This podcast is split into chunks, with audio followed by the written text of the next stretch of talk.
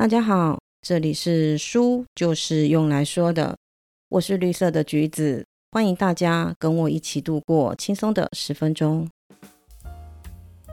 我们人都很讨厌被束缚，所以会渴望自由。但是你有没有想过，你认为被强迫束缚的事情，或许只是自己为了营造出一个完美人设而衍生出来的框架呢？我们总会想当在别人眼中的好人，所以会竭尽全力，甚至是对讨厌的事情也不会有抱怨的做到完美。就好像是一只鸟被关在一个门没有锁上的鸟笼中。但却只是看着天空，埋怨着自己不能展翅高飞，但却忘了门并没有上锁啊，自己拥有逃离的能力。让我们暂时把总是用大脑思考行动的自己放在一旁，去挑战过去没有做过的事情，体验一下不同以往的自己，为找回自己的自由跨出第一步。今天分享的书是由鸟居所写的《勇敢小坏》。不再辛苦当好人才自由。作者提出了二十一个可以解放被囚禁的新的练习，来改变人生。勇敢小坏，并不是真的要你去做坏事，而只是改变一直以来世俗所带给我们的教条，试着做出不同的选择，勇敢的说出真正的内心话。我挑选了一些我也是需要做改变的来分享。第一个心灵禁锢是决定的事不能半途而废，这个应该是听到耳朵会生茧的一句话吧，大家都不陌生哦。负责任是我们从小的品格教育中很重要的一环，一旦接受了，就要坚持到底。这个教条也一路陪伴着我们长大，所以让我们都被责任感给绑架了。其实责任和责任感完全不同，责任本来就存在。因为做出某种选择就必须要负责任，但是责任感是基于主观的意识或情感，源自于自己虚构的妄想。被教育着应该做什么什么长大的我们，因为这些应该做的事而放弃了自己真正想做的事情，只是为了应该做而选择去做，就不想要为他负责任，但是又因为非做不行的想法。让责任感变得沉重又庞大，所以不做应该的事，而是只挑想做的事。让责任是基于个人的自由意志，只承担自己所选择的必要责任，才能逃开这个责任感的束缚。练习逃离这个束缚的方法是，试着在约定当天毫无理由的放他人鸽子。我们内心会恐惧这种不负责任的做法。会让自己变得毫无价值，但是不要对还没有发生的事情就先自我恐惧。当你试着开始做时，你会发现现实的结果出乎意外的和平。一向是完美人设的你，不然跟正常人一样会放别人鸽子，可以让别人感受到你的不完美，进而拉近彼此的距离，让别人觉得你有温度，并不会引发任何的战争。从小小的动作开始，慢慢的放过自己，抛开责任感，只选择自由与随之而来的必要责任。当你能够做到这点时，责任感的重量就不见了。我对自己的工作要求很高，在工作上是个完美主义，有着过度负责的特质，常常因为有责任感，希望不负众望，所以就连不是自己的事情，都容易认为理所当然。所以就会越做越多，而且无法自拔。可是当所负荷的超过能力时，就会变成了自卑跟自责。对于自己与他人的问题，要懂得去划清界限，不做应该的事，而只是挑想做的事，让自己只承担必要的责任，以免不经意的让自己的责任感负荷过大。从现在开始，摆脱掉超人的包袱。当个开心的平凡人。第二个心灵禁锢是为他人奉献是美德。其实这个教条跟父母的价值观跟成长的环境息息相关。我们会很容易听到你要当个好孩子啊，你要多为别人着想啊。在这样子耳提面命下长大的小孩，价值观容易把自己的幸福放到一旁。要解开这个结的第一关是。当选择的机会来临时，先试着说我要这个，不要只挑最后别人挑剩的。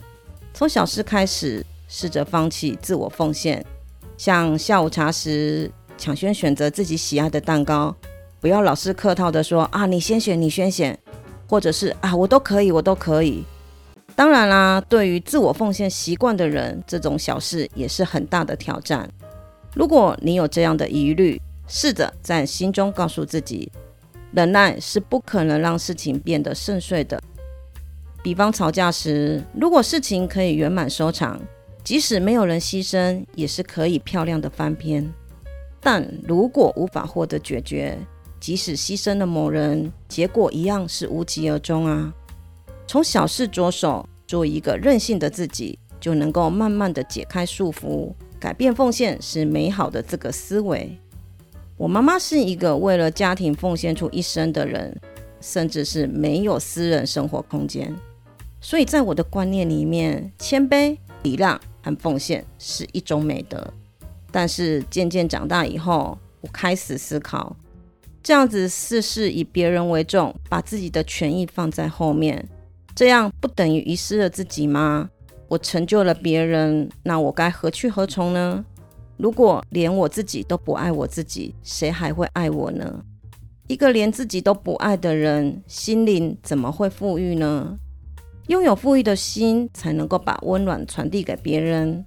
当自己幸福了，才能帮助别人也一起幸福。接下来的是近朱者赤，近墨者黑。我们的坏行为都是别人影响的。其实，我们讨厌别人所做的事，正是你严格压抑自己的事。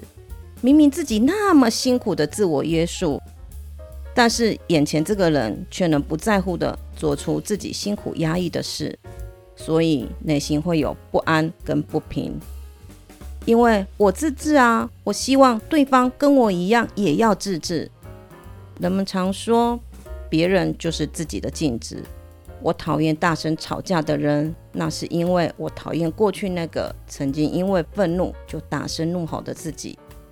我讨厌无法表达自己意见的人，也是讨厌过去那个害怕自己的意见遭到否定就无法说出想说的话的自己。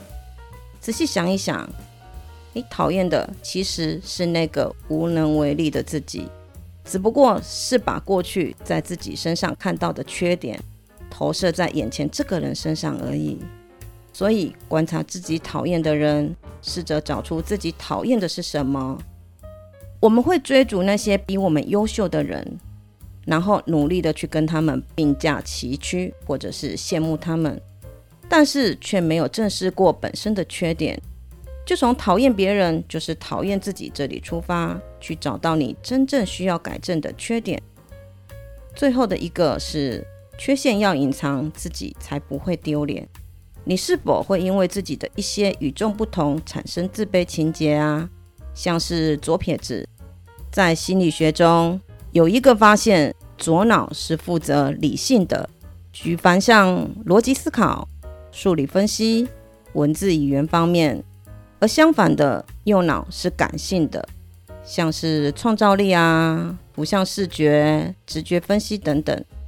最重要的是，左撇子是使用右脑哦，所以左撇子会比较容易有新奇的点子，拥有与他人不同的地方而遭到嘲笑，就会变成你的情节。相反的，如果得到赞扬，你就会把它视为是魅力之一。就好比把注意力放在左撇子跟别人不一样，你就会产生丢脸的情节。但是如果你是放在左撇子是一个很有创意的，就会觉得很棒。同一个特点决定哪一种作为你要生存的前提，决定权在你手上，完全自由。情节大多会让人家产生讨厌的情绪，因为不想看，往往会选择逃避。但是你讨厌而想隐藏的部分，往往就是你的魅力所在。